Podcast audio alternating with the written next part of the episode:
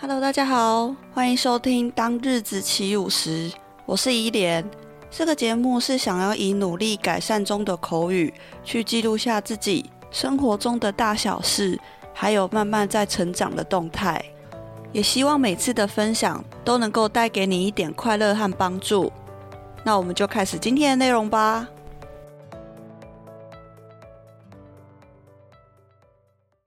那前情提要一下，在上一集的集数内容里，和大家分享了日本打工度假的简单介绍，还有一些相关的申请流程跟注意事项。那今天来到我们的下集内容呢，就要来继续分享，来了解一下申请日本打工度假签证中有三个文件大魔王。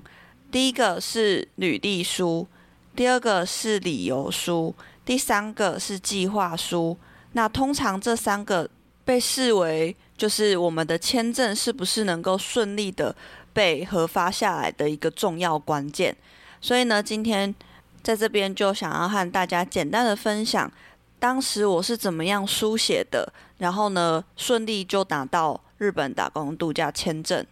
那这三份文件统一的书写方法呢，是申请人利用中文或者是日文来书写。虽然说呢，可以用日文来写，但实际上呢，日本打工度假签证对于申请人的语言能力的证明呢，并非绝对的必要。但是如果衡量自己的日文程度呢，还不足以写出一篇比较流畅完整的文章呢，那还是建议以中文来写。那以中文来写的话呢，可以更清楚传达自己想要去日本打工度假的理由还有期待。那这些文件内容怎么写比较好呢？在这边和大家做简单的分享。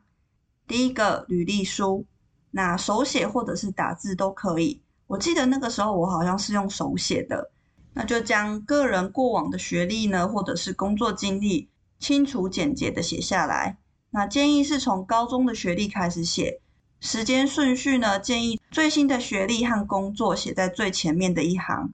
如果曾经去过日本留学或游学的学历呢，也都可以写上去。像我以前曾经在暑假期间去关西游学两个月，这些都可以写。那再来呢，是询问你是否去过日本。那这部分的话，可能需要翻阅一下你的护照以往的记录，提出以前曾经出入境日本的所有资料。如果真的记不太起来了，可以向移民局提出出入境申请记录。那如果以前你真的非常频繁去日本好几次，文件上面呢不够写，你可以写别纸参照，别人的别，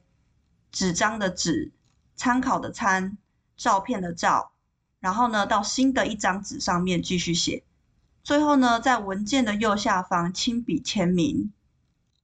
那第二个呢是理由书，主要是日本政府希望了解你为什么想要来日本打工度假的契机吧。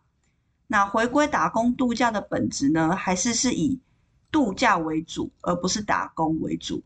所以在理由书上呢，尽可能还是要以深度体验日本生活和文化为轴心，或者是可以将个人的兴趣和喜好带入。比如说，你可以写。因为以前呢，来日本旅游很多次，那每一次的接触和体验呢，就对日本有很多的好奇。可惜呢，每次来玩都是短暂的旅游而已，这样子的天数呢，没有办法满足我想要去一一探访的欲望，心中觉得非常的可惜。后来呢，出社会之后，经济上有比较弹性，有比较多可以支配的资金，所以呢，就决定来日本进行打工度假。对日本的兴趣呢，从单纯来旅游晋升到了在这边生活居住这样子的想法，或者呢，你可以阐述说，为什么你想要选择日本作为打工度假的原因是，你想要在日本感受当地的四季变化，融入当地的生活。比如说，你可以以季节来划分，春天呢，你可以去赏樱；夏天呢，吃刨冰；秋天呢，可以去赏枫叶。冬天呢，去滑雪。那除了这个之外呢，我当时也写了关于自己的兴趣的内容，因为我个人很喜欢一些日本的乐团，但常常呢都只能看 YouTube 影片来看他们的表演。那看表演，你知道，就是还是少了那种现场的震撼感吧。所以呢，就让我很想很想要亲自体验参加日本乐团的演唱会或者是音乐祭，比如说日本非常有名的音乐祭 Fuji Rock，去感受现场表演的魅力。那像是我自己很喜欢的其中一组日本乐团叫做 My Hair Is Bad，我就安排了要去参加他们的演唱会，因为音场听起来不一样的关系。所以当下听起来的感受呢，爽度也会有所不同。所以呢，像是 Live House 这种小的场地，我也会去听。那像是横滨体育场那种大场地呢，我也会去。再来，或者是说，你也可以写到，因为日本呢有很多杰出的影视作品，比如说近期新海诚老师的《铃芽之旅》，我是慢了 N 拍，上礼拜才去电影院朝圣的。那新海诚老师的作品呢，真的是充满诗意。从之前的《你的名字》，在《天气之子》，到近期的《铃芽之旅》，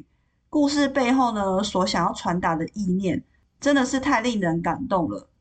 借由新海诚老师对故事的取景，我们可以借由主角铃芽一路向北的经历呢，可以大概了解从南部的九州的大分县、宫崎县、爱媛县。接着到关西的兵库县、关东的东京都，最后来到岩手县等等等各个城市的特色跟风格。特色的话呢，比如说我们可以在电影里看到，在爱媛县的时候，看到铃芽和新朋友千果在吃橘子，晚餐的食材大多也都是橘子为基底的料理，就可以知道说，哦，原来爱媛县呢可能是橘子的出产圣地。所以，如果我们有中长期居住在日本的机会的话呢，就可以像铃芽一样坐着车来个圣地巡礼，或者是壮游的旅行，去探索各个城市。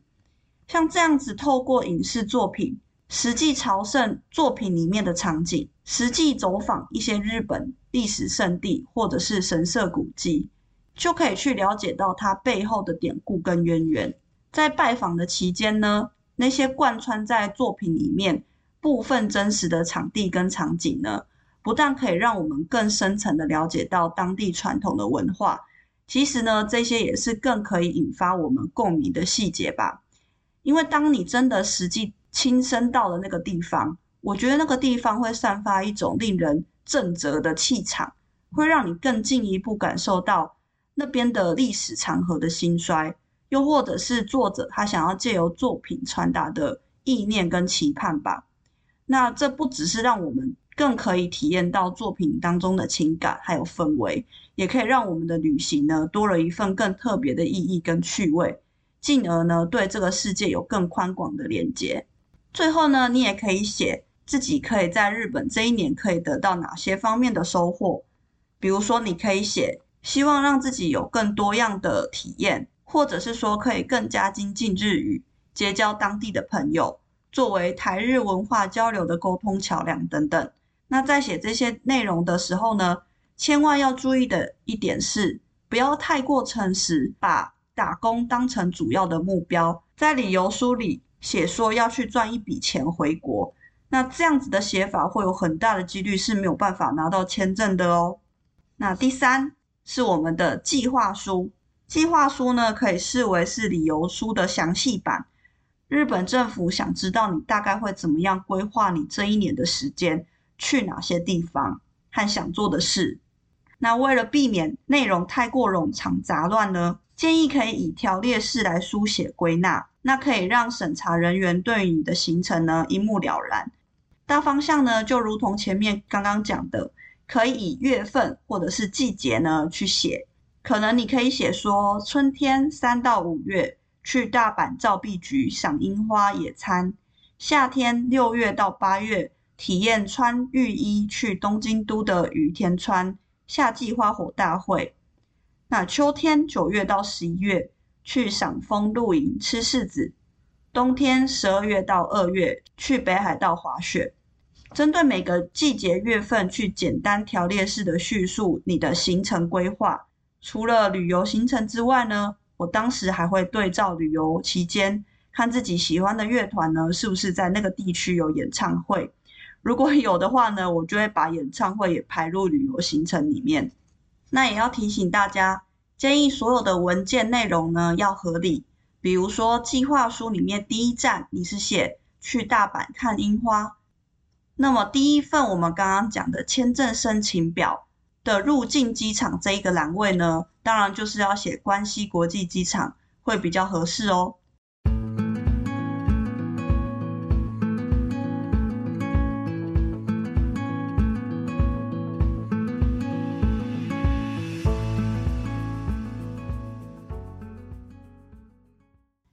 不过现在写的行程呢，都是预计。如果到时候呢，你真的没有照这样子的计划去跑呢，其实也不用担心，因为他们审查人员不可能一个一个去查的。